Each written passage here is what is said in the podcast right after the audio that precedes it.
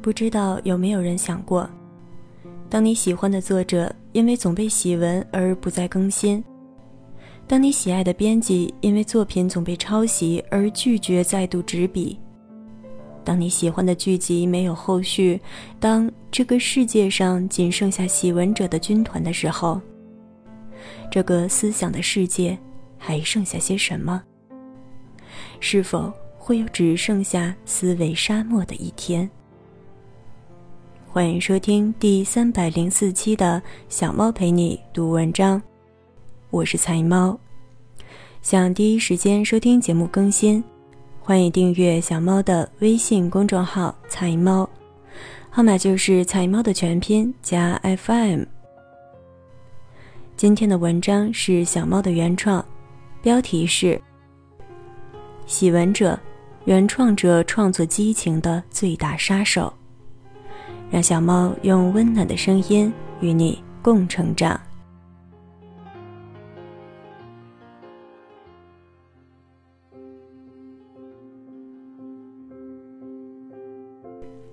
喜闻者，原创者创作激情的最大杀手。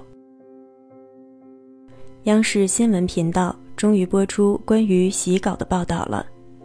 我看到的时候是八月二十九号的早上九点多。这也算是从一个更高层面对我们这些辛苦写稿人的一些关注的开始吧。其实最近，总是文章被洗的烦恼，也正是我越来越失去更文动力的原因。正如新闻中提及的那样，别人七八年的积淀才孕育出的经验、看法、教训、观点，你十分钟洗完了。发出去还可以给自己盖个原创的戳，而真正的原创者却连维权都得一篇篇点进去才能一篇篇申请，甚至有些不负责任的平台还压根儿不管。当你看着自己的经验故事都轻轻松被改了名换了姓，你还不能奈他如何，并且因为对方往往是群体性经营的关系，有专门的人找文。专门的人喜闻，然后还有专门的组织去运营，他们反倒能轻轻松就赚得流量，赢得爆点，收获掌声。那么，作为原本只是一个兴趣出发的原创者，在牺牲了时间、牺牲了约会、牺牲了本可以在读本书的时间。即便原本只是想着有名有姓的分享个经验，却在这样屡屡累死黄牛为他人做嫁衣的情况下，那么是个人，我想都很难不问出自己这样一句：“我图的又是什么呢？”我想这也正是许多原创者的伤痛历程，而这也确实是我最近不常更新后经常。会问到自己的一个问题，或者说，早在更新变得不规律之前，这个问题带来的伤痛就已经让我沉思已久了吧？喜闻者偏爱小号，偏爱那些原本只是由一个兴趣出发，然后一直认真做事、认真在写、用心去写的人，因为这些人不出名，但有东西。而且往往内心柔软，有激情，却没有积淀下来为自己维权的力量和影响力。所以，就算最后被洗了，又能怎么样？把你的心血洗成豹纹火了，不挂你的名又怎么样？你能奈我何？喜文的恶心之处正在于，他只是换了修辞，换了词句，换了顺序。但最核心的文化思想却都是从别人处偷来的、抢来的。你告我侵权，那你说我哪个字侵权？就连平台都给了我原创的标识，你说我侵权？于是，这些小小的作者们，最终也往往无处申冤，无人搭理。是啊，李逵还是李鬼，又有几人真的在意？只要内容对自己有用就行了，所以，尤其是中年父辈们的订阅号中，常常就充满了这些严重侵权的文章，但他们毫不在意，因为他们本身对于文化产权的意识就很淡薄。谁写的重要吗？我看着有用就行了。也正是这样，一步步的扼杀了新入行自媒体人或者兼职自媒体人的创作激情和热情。因为即便对他人有用的知识产出被盗窃、被使用、被控诉无门，却也是无人关怀的。甚至，甚至更有甚者，还会有人风言风语地说：“谁知道这是你的还是人家的？我看人家的订阅数比你还多呢。”光听得你白眼直翻。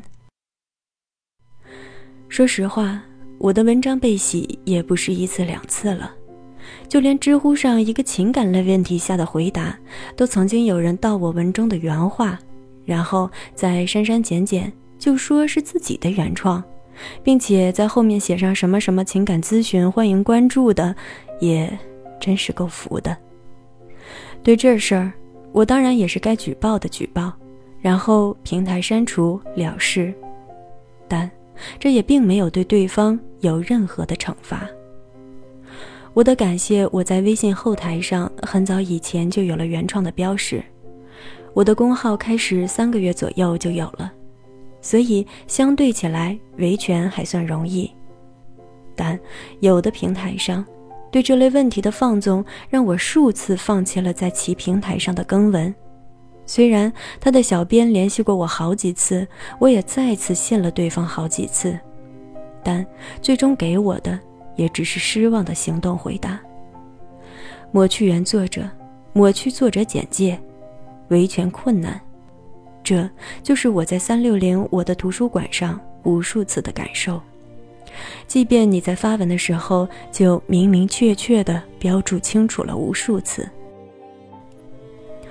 我知道中国对于知识产权的意识兴起还在全员努力动员之中，但就像最近的滴滴遇害事件，平台的不作为往往是最让人无能为力的一环。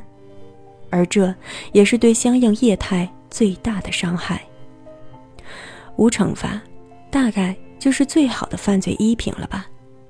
没查着就能赚个盆满钵满，查到了，那大不了我换个马甲，继续还能盆满钵满。但原创者、维权者呢，却总是只得追在他们的屁股后面，才勉强能为自己维权，甚至还无法做到维权。这般比较之下，孰轻孰重，孰累孰烦，自然一目了然。于是，歪风盛行，苦不堪言。我们总说尊重知识，但究竟什么是知识，什么是尊重？是否真的在每个人的心目中都有一个清晰明确的界限？我记得有几次令我更加生气的事实是，我自己有一个网络节目，专门录制播出自己写的文章和向作者申请了授权的文章，音频都是自己一点点录的，一点点做的，一期期发布出来的，声音都是我自己的声音。有人说我强调这个干嘛？声音难不成还能成了别人的不成？你别说，还真有这样奇葩的例子。绝大多数听友的反馈还是很令人感动和积极的，说节目为他们带来了某方面的思考与成长，这当然是最令人开心和兴奋的。因为我做这件事的初衷就是希望能与听友们在好的内容中共同成长。直到今天，这也仍是我节目一直不变的 slogan。但是。竟然有人能够前脚这样说完，后脚就把我的音频掐头去尾，只留中间朗读内容的部分，播音连名字和出处都掐得一点不剩，稍微前后音量渐变一下，竟然就能舔着脸发布在自己的公众号上，并配合一个把我的原创内容洗得颠三倒四的文儿，还大言不惭地开始给自己营销。这也真是有人模仿我的脸，但有人把我的什么都拿去模仿，不是直接洗文章、洗音频，我也正是在这个过程中数次见证了什么叫做没有下限。很多自媒体的运作其实是一个工作室运转的结果，这本应该是发展更进一步的体现，但名望和金钱的诱惑下，工作室的存在却也成了喜闻文章者最好的组织架构。甚至在今天看了新闻，我才知道，原来这个抄袭的生态已经进展到可以用百来块钱就能买来一款软件，并且一键搞定并申请原创的程度。多么可怕，多么惊人！甚至很多所谓大号的爆款文章，就是用这些小作者的血汗搭建，通过洗文这一方式，最终。驱逐掉无数小作者的创作热情，进而生态中只留下恶性肿瘤一般的喜闻巨无霸。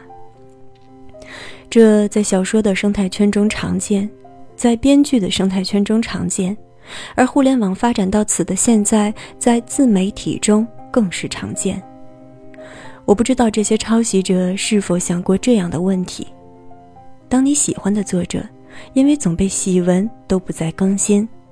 当你喜爱的编剧因为作品总被抄得支离破碎而拒绝继续执笔，当你喜欢的剧集没有后续，当这个世界上仅剩下喜闻者的军团的时候，这个思想的世界还剩下什么？是否我们会有最终只剩下思维沙漠的一天？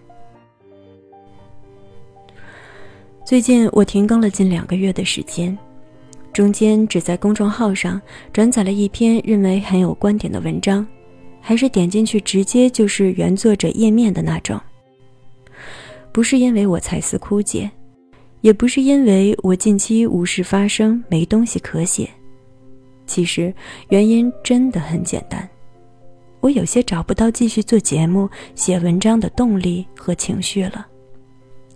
我不是一个专业写手，不靠这个吃饭。虽然我电台节目已经三百多期，原创文章百来篇，但这依然严格来说只能是我自己的一个兴趣而已。既然是兴趣，开心有意思，自然就是很重要的一点。当我一次次发现我的文章被大号喜闻发布，当我一次次需要花时间去清理那些乱截我音频的人的时候，我发现，就算我举报了他们。制止了他们，我也并不开心，并不快乐。而当自己的生活本身也有许多事情需要去做，电台和写文只是出于兴趣的分享，而非有义务必须做的劳作的时候，却又总有人跳了出来，用他们各式各样的对版权的、对生活的、对情感的、对这个世界不同的观点来询问你、质疑你，甚至是拷问你。为什么这样不那样？为什么那样不这样的时候，疲倦感真的会应运而生。你很难说清楚自己什么时候会真的停止，但你也真有一些难以找回曾经的激情。我知道，什么其实都是在讲究一个优胜劣汰，生物上是这样，社会上。其实也是这样。有人能在这个圈子里活下来，也许有时代造就的缘故，但也无法否认其见多识广的事实。大概有人天生就是适合吃这碗饭的。我平时除了那些通常意义上有用的书外，我也很喜欢读小说，但就我所知道的，有好几个写文很好的作者。却都已经不再写了。他们中很少数是真的因为结婚生子、人生时期的缘故。就我所知，其实有好几位都是因为被抄袭、被洗，最后反倒说不清楚，然后懒得揪心思，就这样不写了之的。写的人自然有继续写的人的成就。但谁说那些停笔的人的人生就此就不怎么样了呢？毕竟大多数的执笔者也都还只是因为出于兴趣而已啊。所以，其实永远最大的损失者是阅读的人。别人不写，停止写，我们便永远无法读到那些精彩的故事，了解那些丰富的人生经验。借由那些人走过的山河大川、人生阅历，用他们更广阔的视角来看待这个世界可以有的样貌。还是那句老话，视野决定了做事的高度。当我们并不把抄袭当成一回事，并不把喜闻当成一回事的时候，我们其实也是在遏制我们自身，因为我们在一步步消灭原创者创作的激情。我们在制止自己能看到更广阔世界的可能性，仅此而已。而原创者呢，经验和思想永远是他人夺不走的财富。大不了，我们做好本行业，然后闭嘴不再说也就是了。也许有爱一点分享的梦想，但影响不了什么生活和生活质量。但这样，于这个社会来讲，与生活在这个社会中的每一个人来讲，就真的好吗？感谢你的收听，这里是菜猫 FM，我是菜猫，欢迎点赞打赏支持小猫，让小猫用温暖的声音与你共成长。更多精彩节目，欢迎订阅我的微信公众号“菜猫”。